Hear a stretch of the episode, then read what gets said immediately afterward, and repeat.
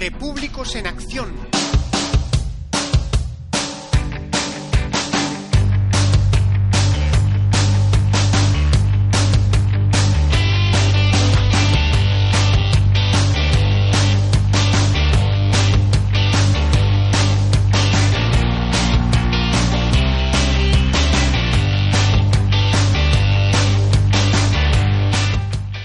Hola amigos, bienvenidos a Repúblicos en Acción. Empezamos.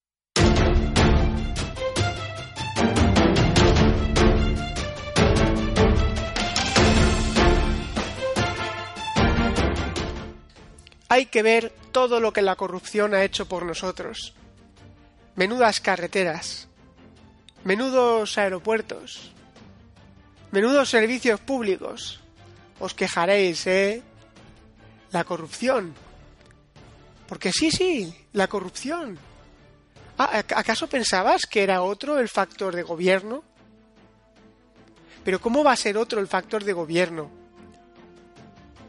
Si este régimen procede de la peor de las corrupciones posibles, que no es la económica, la peor de las corrupciones posibles, que es la corrupción moral. ¿Y para qué repúblicos en acción? ¿Para qué? ¿Para repetir? Pues claro, para repetir la verdad no tienen los enemigos, nuestros enemigos, todos los medios, no repiten todos los días las mismas mentiras. Su jefe, su primer jefe, un rey nombrado a dedo por un dictador. Esto no lo dicen. Esto lo tenemos que decir nosotros, lo tiene que decir don Antonio, y lo tenemos que repetir todos los repúblicos. Juan Carlos fue nombrado a dedo por un dictador. Juan Carlos nombró a dedo a Suárez, un franquista. Suárez, un franquista, fue presidente del gobierno sin elecciones, a dedo. Suárez, un franquista, funda el consenso con Fraga, con los traidores opositores. Todos se reparten el poder del Estado. Pactan. ¿Qué? Pues pactan las listas cerradas. Pactan el que en España no hubiera democracia. ¿Pero qué tuvieron que hacer para que ese pacto fraguara? Pues meter en la cárcel y difamar a don Antonio García Trevijano la única voz que defendía la ruptura democrática con el régimen franquista y la libertad política. Don Antonio había estado con don Juan, luchando por la causa de la libertad política. Don Antonio García Trevijano fundó la Junta Democrática de España.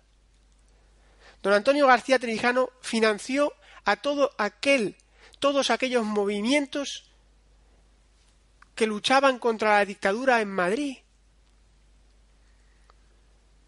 Don Antonio García Trevijano fue abandonado por don Juan, que por una falsa concepción del honor y de la responsabilidad, y también porque no era una persona valiente, cedió ante Franco y ante su hijo que le quitó la corona, porque don Juan Carlos le quitó la corona a su padre. Y eso es lo que permitió la creación de este régimen, con el apoyo, por supuesto, de los Estados Unidos, de Kissinger, que fue el verdadero verdugo político de don Antonio, y de Adenauer, de la Alemania intervenida por Estados Unidos. Así es. Así fue la historia y así no nos la han contado. Oye, que luego hubo un golpe de Estado y nos están diciendo que el golpe lo dio Tejero. ¿Qué os parece? Cuando el golpe de Estado, ¿quién lo dio? ¿Quién obligó a dimitir a Suárez? ¿Quién obligó a dimitir a Suárez? Porque Suárez nos dice en su comparecencia que dimite para que España no vuelva atrás es decir, que dimite forzado, quien obliga a dimitir a Suárez, ese es el que da el golpe de Estado. ¿Quién lo da? ¡Ay, el señor X de la corona! Hay una corona que se rifa o una X que se rifa para una corona. ¿Queréis jugar como los niños pequeños? Ponemos unas rayitas, o sea, ponemos una coronita a un lado y una X al otro. Y pasamos la línea. Vamos a criticar al rey, ahora que podemos, que el día 1 de julio no nos dejan. Porque van a aprobar una ley por la cual ya no podremos difamar a la corona en las redes sociales porque seremos considerados terroristas. Somos terroristas. Somos lo peor los repúblicos. ¿Por qué? Porque decimos que la Constitución es falsa. ¿Por qué decimos que es falsa? Pues porque es la verdad.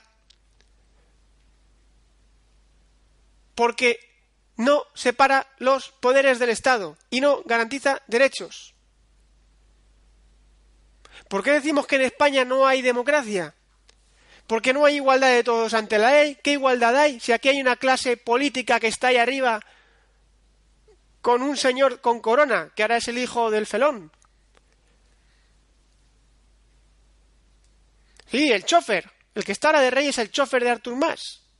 Ese que va por ahí, por Cataluña, llevando a traidores nacionalistas en el coche con una sonrisa de oreja a oreja. Porque hablando se entiende la gente. Claro, hablando se fundó el régimen, hablando se repartió el botín, hablando se ha gobernado hablando, pactando arriba, robando por debajo, corrupción como factor de gobierno. Mentira continuada.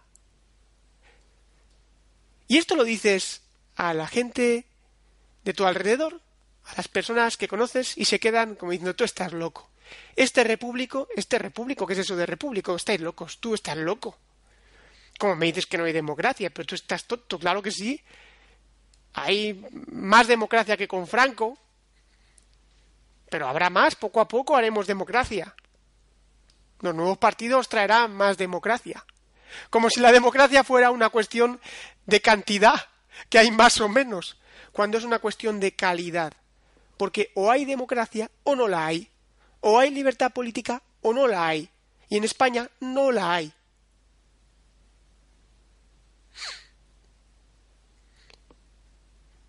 la soledad de don Antonio es directamente proporcional al revés, perdonad. Y esto no lo voy a corregir. la soledad del repúblico es directamente proporcional a la soledad de don Antonio. Claro, ¿por qué? Porque don Antonio García Trevijano está donde ha estado, está y estará siempre donde está la libertad política. ¿Y dónde está la libertad política en España? Pues en la soledad, en la clandestinidad, prohibida. ¿Por qué las élites españolas son lamentables? ¿Por qué en España no vale nada? Toda la gente, tengan los títulos que tengan, los tengan los premios, reciban los premios que reciban, estén en lo más alto del de escalafón en el ámbito que sea, Nada de eso vale. Porque todos aceptan esta mentira. Todos aceptan este régimen. Todos aceptan el dame pan y dime tonto. Y la diferencia entre todos esos que son estómagos agradecidos de la corrupción y los repúblicos es que nosotros somos espíritus agradecidos, que es bien distinto. ¿Y cómo no vamos a estar agradecidos si se nos ha enseñado a conocer los hechos, a analizar los hechos y no dejarnos llevar por las consecuencias, a dejarnos llevar por las consecuencias que esos hechos provocan, que es lo que provoca la indignación de la gente, que desconoce la historia, desconoce por qué ocurren las cosas y solo se centra en las consecuencias. Y de esa indignación viene Podemos, que es como un vómito político, es el odio, alimenta el odio, vive del odio. Y Ciudadanos es una réplica a Podemos. de quienes están asustados por ese odio y apoyan a otro partido, creyendo que los partidos, que un partido político, que es estatal además, subvencionado por el Estado, puede cambiar algo en un régimen que es el suyo, que es el régimen de listas de partido. Si es que son lo mismo que los que están en el Estado. Su estructura es la misma. Su organización es la misma. Porque no hay separación de poderes y no hay libertad. Y los repúblicos debemos luchar por difundir las ideas de la libertad, por explicar a todas las personas que tenemos alrededor que no hay democracia y enfrentarnos a quien haga falta por decir la verdad de los hechos y por defender podemos ser libres los españoles. Eso sí que podemos. Ser libres políticamente. Podemos tener una democracia. Pero una democracia basada en lo que es una democracia, reglas de juego. Para que el poder político esté controlado y para que los ciudadanos seamos ciudadanos, porque estemos representados y nuestros derechos estén garantizados.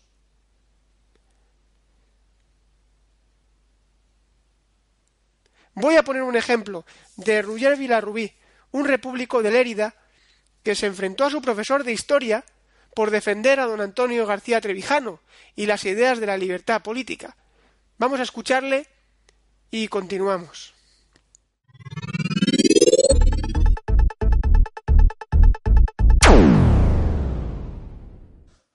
Como estudiante de Historia de la Universidad de Lérida y como repúblico y admirador de don Antonio García Trevijano, quiero dar testimonio de las barbaridades que se ha dicho en mi universidad, concretamente en la clase de Historia Moderna de España.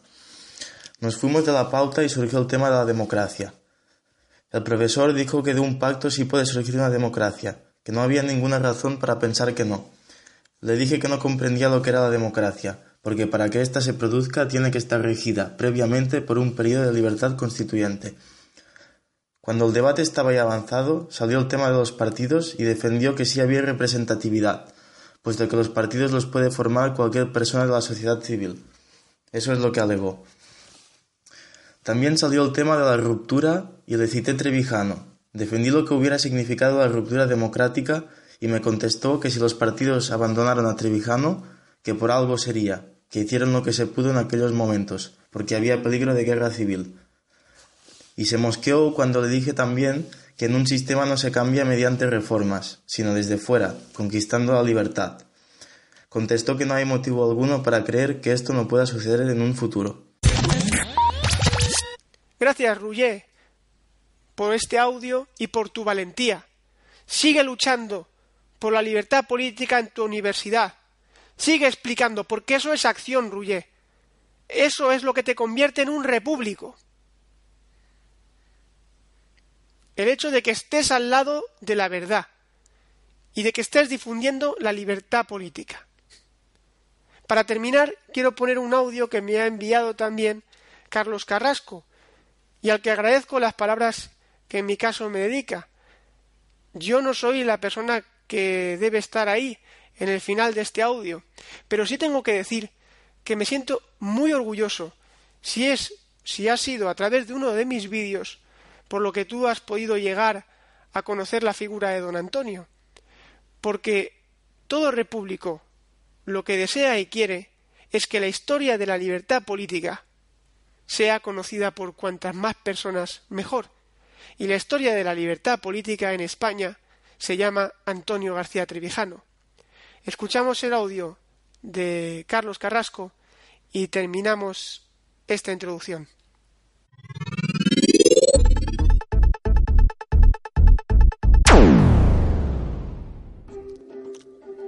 Muy buenas. Me llamo Carlos. Tengo 22 años. Entendí hace poco tiempo que las oligarquías que nos gobiernan se mantienen donde están a pesar de las vejaciones que hacen soportar al pueblo por culpa de la ignorancia. Ignorancia que es promovida por las mismas oligarquías que nos gobiernan de la mano de los medios. En España el pueblo demanda ignorancia, elige ser esclavo. Yo un día demandé verdad. Yo un día demandé libertad. Y encontré un vídeo que hacía referencia a la figura de don Antonio como única oposición real del franquismo.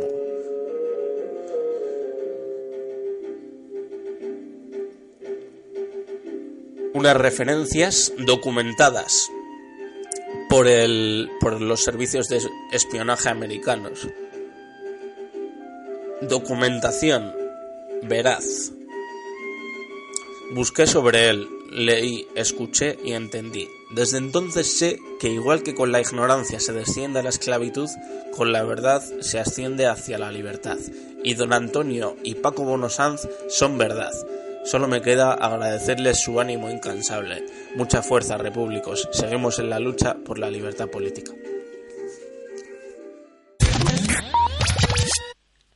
Muchas gracias por tus palabras, Carlos. La verdad es que son muy emocionantes. Eres muy afortunado, porque tienes solo 22 años y te has dado cuenta de la verdad. Vas a poder hacer mucho por ti y por la libertad política. Enhorabuena, Repúblico. Gracias por ti, por tu esfuerzo, por tu labor y por tu honestidad. Gracias también a Rouget.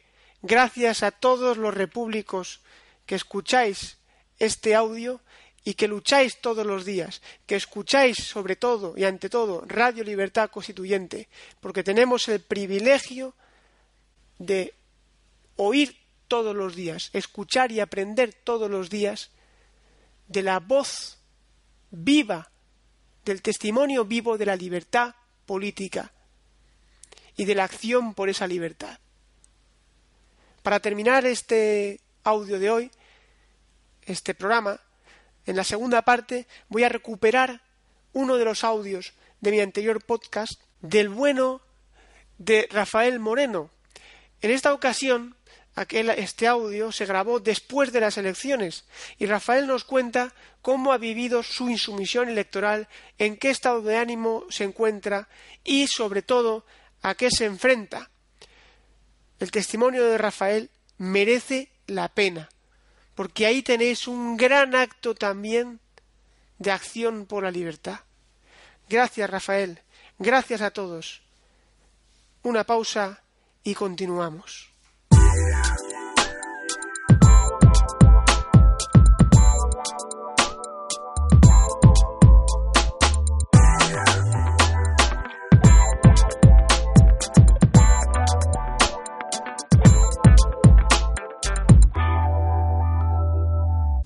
Amigos, continuamos eh, con el programa, con la segunda parte.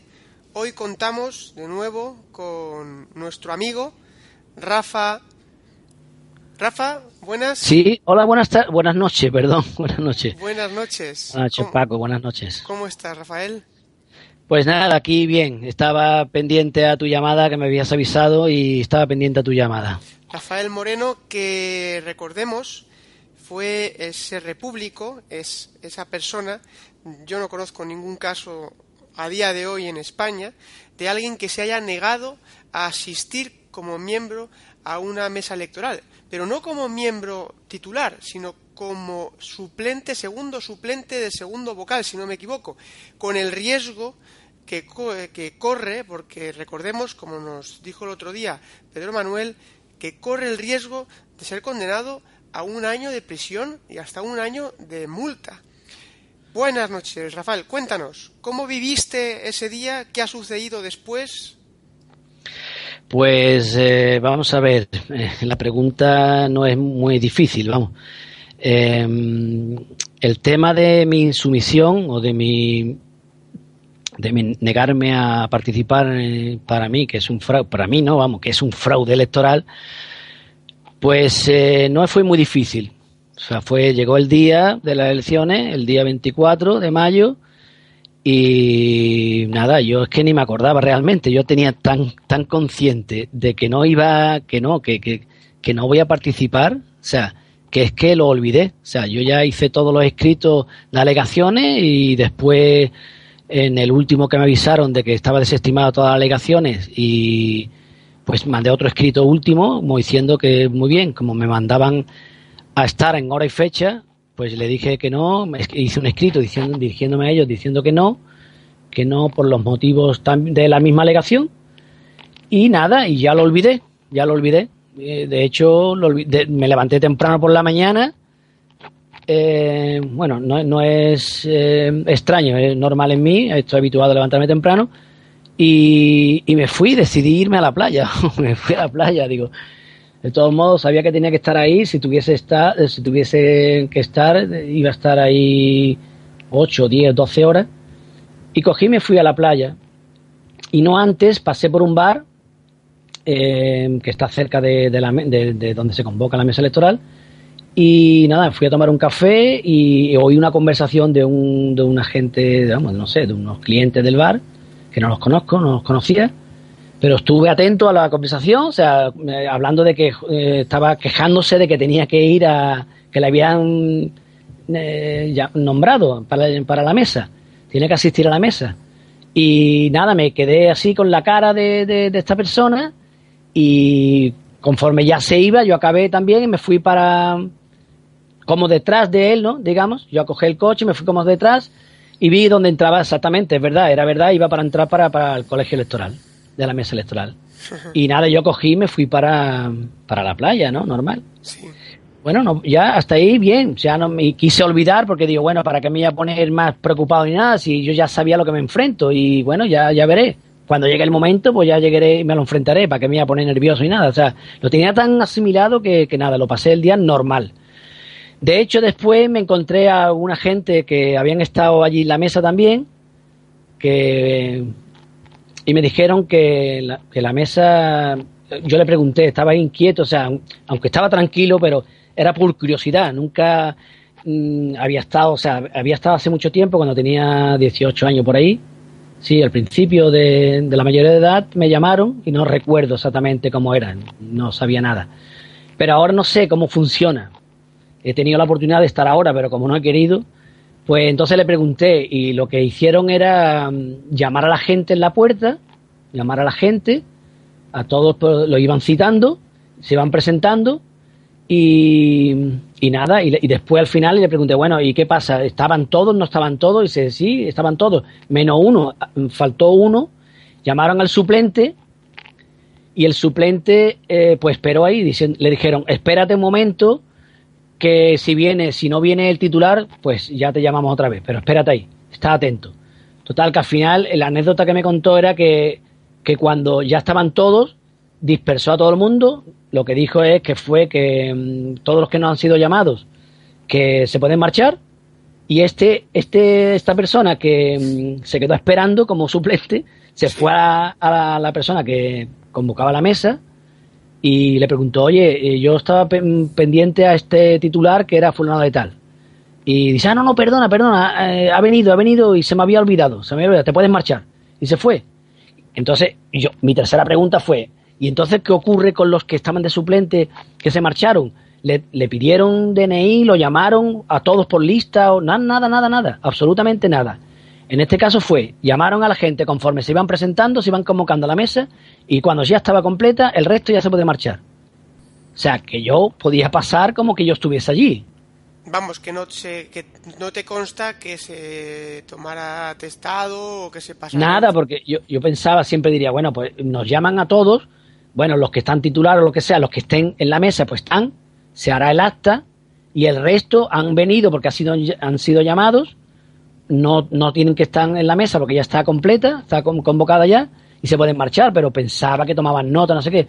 Por lo visto, lo que me dijo entender esta persona, que es que no hicieron nada. Yo no sé si en todos lados es así, me imagino que será así, o no sé. si... yo, pienso, y esto es una ocurrencia eh, mía, que la mayor parte, el porcentaje altísimo de la gente que asiste a mesa obligada por el Estado, lo hace de una manera, mm, vamos, absolutamente incómoda.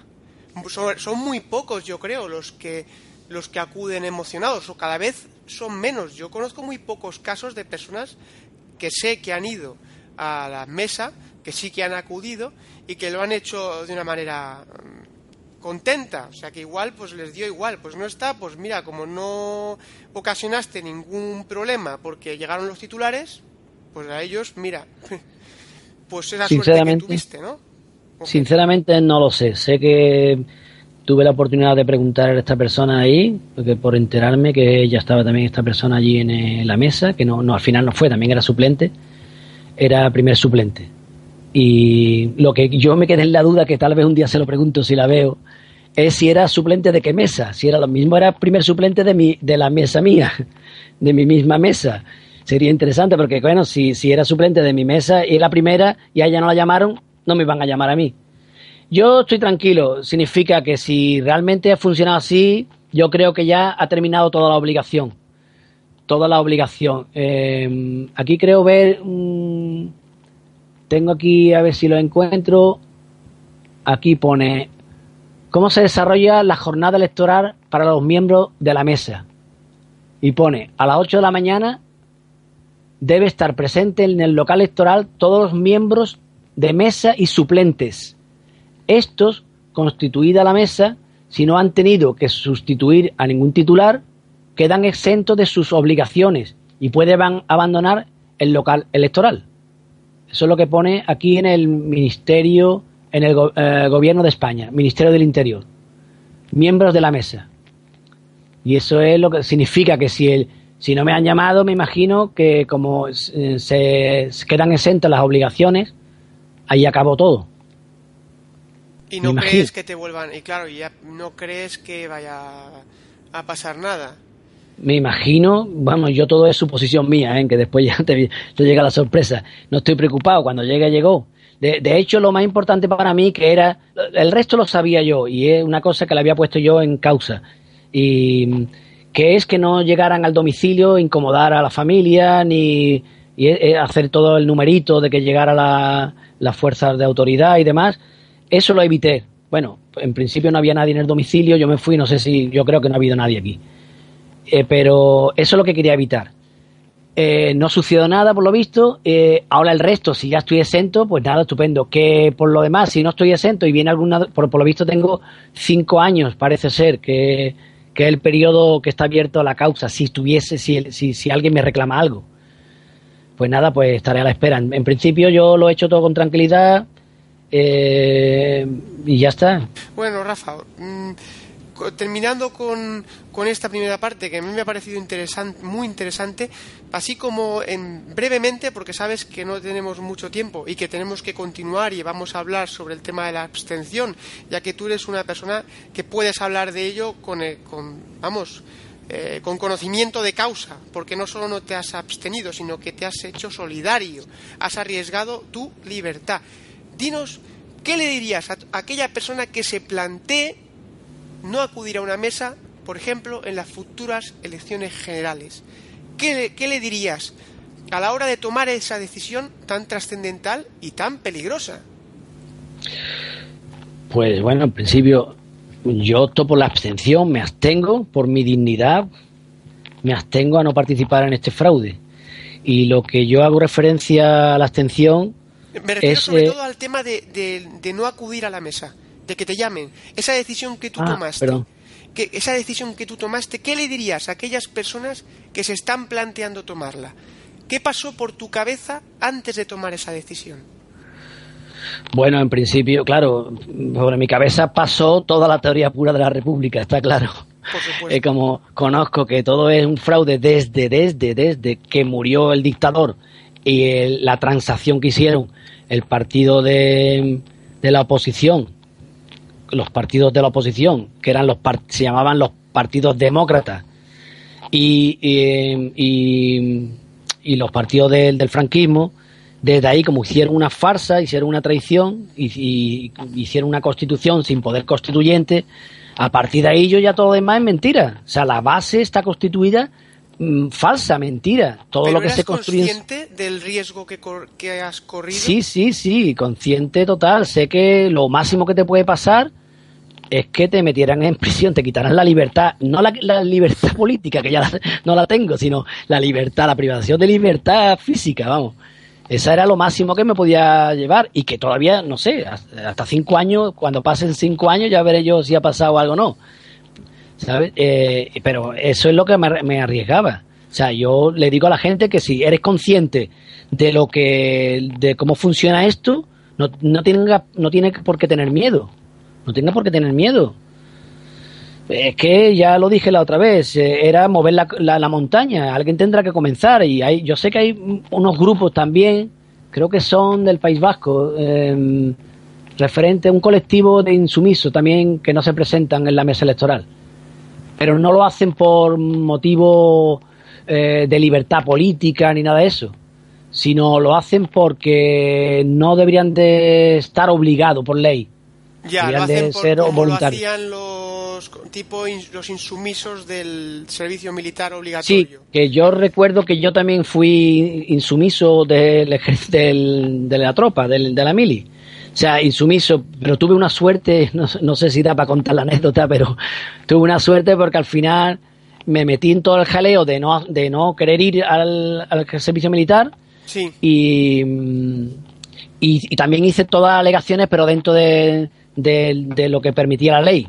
Eh, que eran algunos cuadros de inutilidades, que era eh, pies planos, eh, úlcera, mm, no sé, no utilizaste todas las herramientas a tu todas alcance, pero también te digo una cosa, es que aquello era, estabas hablando de una libertad individual, de tu que tú moralmente pues no considerabas, no querías portar armas, no querías eso es, algo en una libertad individual, pero ahora lo que has hecho es algo mucho más grande, que ha sido luchar por la libertad colectiva. Eh, Rafa, tenemos que hacer una pausa. Me, sabe mal interrumpirte, pero bueno, ya lo habíamos hablado, que, tenemos que, intentar respetar los tiempos para que los oyentes no se nos cansen y tomen un respiro. Hacemos una breve pausa y continuamos con la grabación. Venga, muchas gracias. Hasta ahora.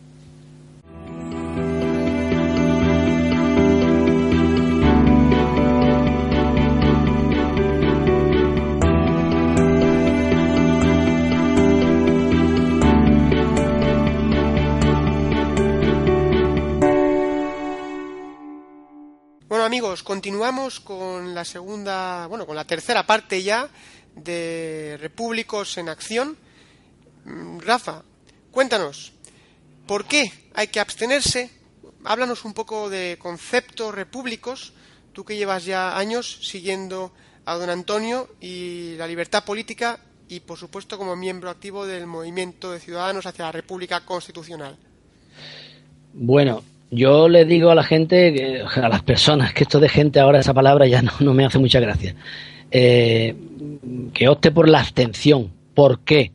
Es la pregunta del millón. Todo el mundo, ¿por qué abstención? Porque la abstención lo que hace es deslegitimar a este régimen oligárquico de partidos que están incrustados en el Estado. Con la abstención lo que hace es deslegitimar. Eh, yo diferenciaría dos apartados, que son las personas que participan y las personas que no participan. Las personas que participan, ya por el mero hecho de participar, están de acuerdo con la Constitución, o sea, con la carta que nos otorgaron en el año 78 y con la ley electoral del sistema proporcional de estas listas de partidos estatales. Eh, pero si estos que participan estando de acuerdo con la Constitución con la ley electoral, no están de acuerdo con ningún candidato, es normal, es normal que ellos participen votando en nulo, o sea, en blanco o nulo. Y, pero están participando, están eh, reforzando el régimen. Es decir, están apagando un fuego con gasolina. Que eso es participar. Aunque ellos no estén de acuerdo con un candidato. Y la otra parte es la abstención, que es no participar. Ya la propia palabra lo dice, no participar. ¿Por qué? Porque no estoy de acuerdo con ningún candidato, por supuesto, pero principalmente no estoy de acuerdo ni con la carta otorgada que nos dieron en el año 78 y con la ley electoral. O sea, no estoy de acuerdo con nada, ni con la Constitución, ni con la ley electoral, ni con ningún candidato. Y esa es la diferencia que hay entre participar y no participar. Yo quiero hacer, a modo de recordatorio, dice que la abstención activa o en conciencia, o sea, es decir, ejercer el derecho a no votar, a no estar de acuerdo con un fraude electoral. Sí. Esto significa que no es el fin para derrocar a este régimen político del 78, es el principio para deslegitimar las reglas antidemocráticas de esta partidocracia, de estos estados de partidos estatales. ¿Por qué son estatales? Porque están pagados por el Estado, por los contribuyentes, por nosotros todos. Están incrustados en el Estado. O sea, y entre el Estado y la sociedad civil, que es la nación, que somos nosotros, no hay intermediario, que es la sociedad política. Con esa abstención, en el momento que se llegue a, un, a dos tercios, a, un, a más de un 60%, en el, es el momento clave para poder reclamar y exigir la democracia como una forma de gobierno. Y además un periodo de libertad constituyente. O sea, esa libertad es la que tiene la, fuerza para constituir una constitución. Y eso se haría reclamándolo y exigiéndolo en la calle, una vez que se tenga un alta eh, porcentaje de abstención. Lo que hace es deslegitimar. Es decir, eh, eh, tener difundir, lo que hace falta es difundir la farsa que este régimen político oligarco de partidos, o sea, la no representatividad y la separación de poderes, la no separación de poderes que hay, como una solución y por supuesto no volver a participar, o sea, no votar. Yo digo eso, abstención activa, pero abstención en conciencia, o sea, no es que yo me, no voy porque no entiendo, no voy, me voy a la playa, me voy, no, no, no, yo sé que en conciencia estoy deslegitimando. Y lo que hago no participar en su regla antidemocrática, es decir, no participar en su corrupción. Eso sería, en principio, lo que es el tema de la abstención. Por eso yo no, me abstengo. Y es lo que le convoca a toda la gente para que no, no también se abstengan. O sea, porque la gente también se confunde lo de abstenerse con, con, que votar es un derecho o un deber. Esa es la confusión que hay. Y dice, no puede ser deber moral lo que es un derecho potestativo. Ni puede ser cívico o civil lo que pertenece exclusivamente a la esfera del orden político. Es decir, que lo que es un derecho no puede ser un deber, no puede ser un deber, porque el, derecho frente al acreedor, o sea, el acreedor tiene derecho al cobro y el deudor tendrá el, deber. de pagar. O sea, lo que es un derecho no puede ser un deber. Y eso es con relación a, votar, o sea, y lo que es la abstención, o sea, la votar y la abstención. Eh, eh, en las dos diferencias de participar y no participar. Y se, eh, dentro de lo que es participar, no estando de acuerdo con ningunos candidatos, se dice que el voto blanco manifiesta un rechazo por los candidatos y desprecio por la candidatura, pero sin ser consciente aprecia y legitima el sistema electoral por lista de partido. El régimen gasta cantidad de dinero en propaganda para que seamos cómplices civiles de un fraude electoral. O sea, la dimensión de ese voto en blanco, de esos blanqueos de votos, no le de que sean significativos esos, esos votos en blanco, nacerá unos nuevos partidos que los recogerán, que recogerán esos votos. Es decir, como se ha visto ahora, nacerá el Pablemos y nacerá eh, Andrés Rivera. O sea, significa Podemos y Ciudadanos esos son los que recogerán esos votos, los que antes iban a, no estaban de acuerdo con ningún candidato, PP, PSOE, Izquierda Unida, que todos vienen del origen franquista. Sí.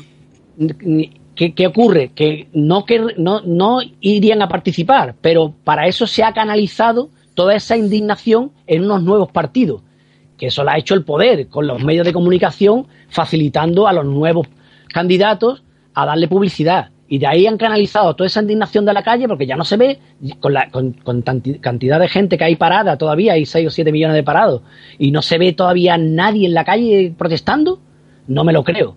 Se ha canalizado todo eso en los partidos, creyendo que los partidos de ahora, que están de acuerdo con la ley electoral y con la constitución, van a solucionar algo. Es imposible.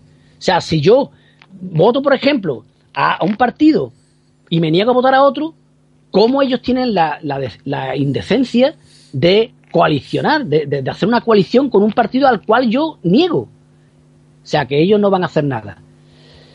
Pues eh, eso es lo que mm, le diría yo a la gente para el tema de, abstenerse. Tener bien claro. Argumentos eh, clarísimos, diáfanos. El que no lo entiende es porque no quiere. Sí, eh, vamos a ver. Eh, hombre, ocurre que en España, a diferencia de Bélgica, nadie está obligado a votar. Pero allí, por ejemplo, en Bélgica, el voto blanco o nulo es la única forma de expresar el rechazo al sistema electoral. Aquí no vale e, ese tipo de rechazo. Pues eh, no tengo nada más que decir respecto a la abstención.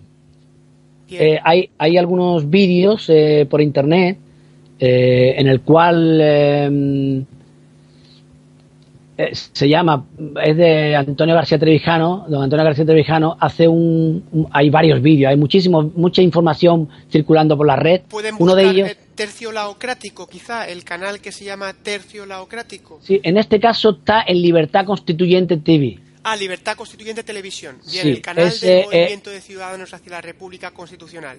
Exactamente, pone el, el, concepto que pone en el vídeo es el voto es un derecho, jamás un deber, la abstención en conciencia.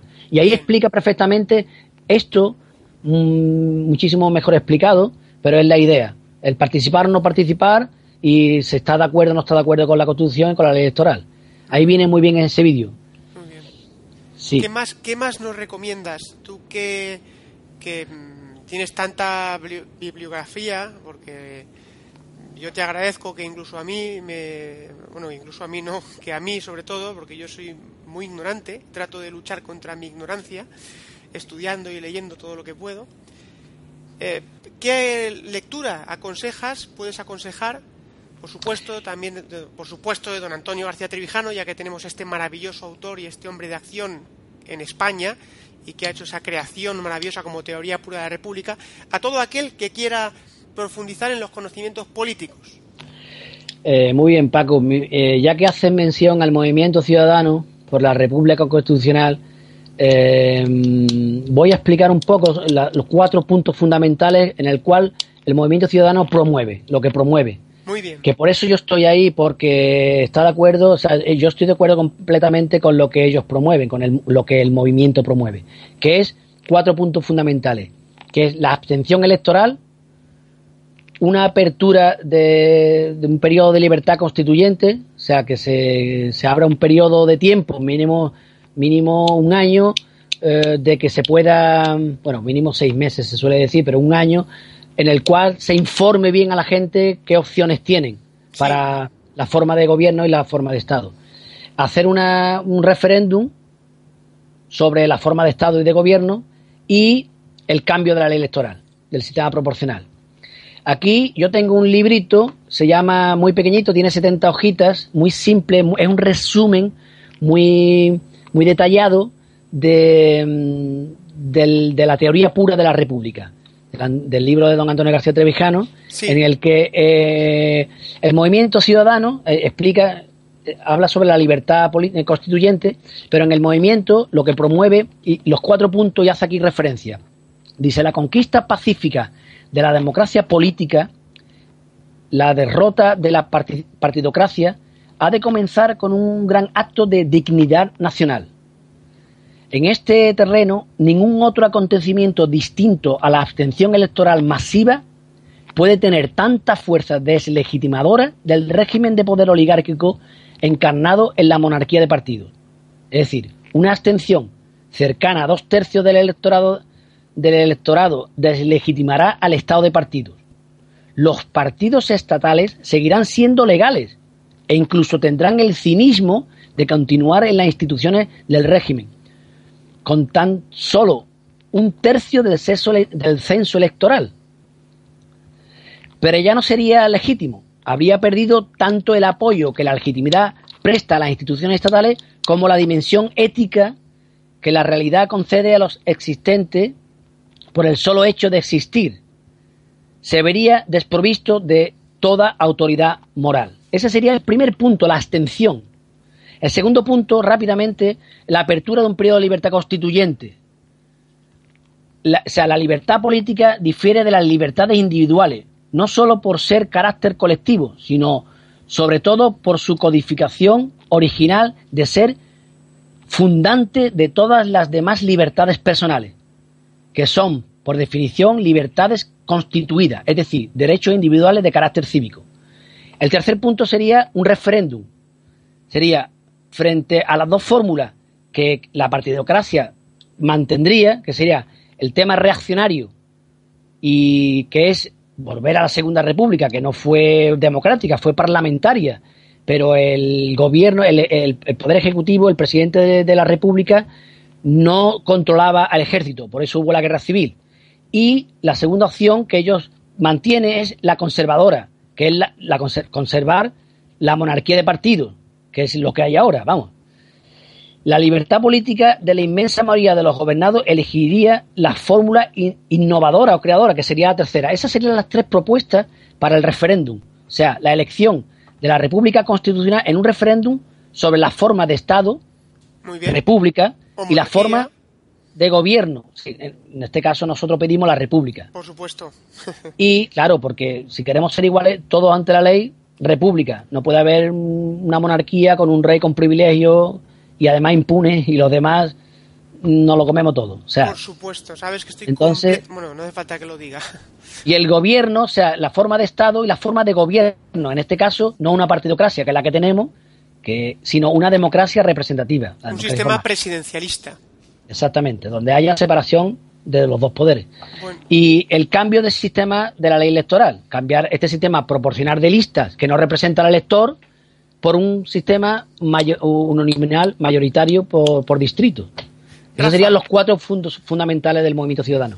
Pues eh, interesantísimo, no, no, interesantísimo, necesario que continuemos difundiendo esta, todas las ideas y propuestas del movimiento, en el cual además tú y yo participamos activamente, invitamos tú y yo como otros tantos miles, siguiendo a don Antonio que es además el fundador, el cofundador del movimiento, que el otro día tuvimos a Pedro Manuel, que es otro fundador del movimiento de Ciudadanos hacia la República Constitucional. Invitamos a todas las personas a que busquen los grupos de MCRC en Facebook, que, busquen el grupo MCRC eh, el grupo general del movimiento en Facebook, que busquen la página, la página del diario rc.com, que se informen, que participen, que vamos a crecer en medios para llevar las propuestas del movimiento y de la libertad política hasta donde sea posible para conseguir la libertad en España. Rafa, eh, tenemos que terminar el programa porque se nos acaba el tiempo. Mm, ha sido un placer enorme eh, volverte a escuchar, volver a grabar este programa, este podcast contigo te emplazo a una futura aportación para que sigas profundizando y sigas compartiendo con nosotros los, con tus conocimientos y tus experiencias respecto a la libertad política. Y tenemos que terminar. Eh, ¿Qué, pues decirte? Gracias, gracias. Pues muchas gracias, Paco, por brindarme la oportunidad de poder expresar lo que estoy viviendo y lo que siento. ¿Cómo se llama? Eh, ¿Cuál es el título del libro del que os estabas hablando? ¿Libertad constituyente?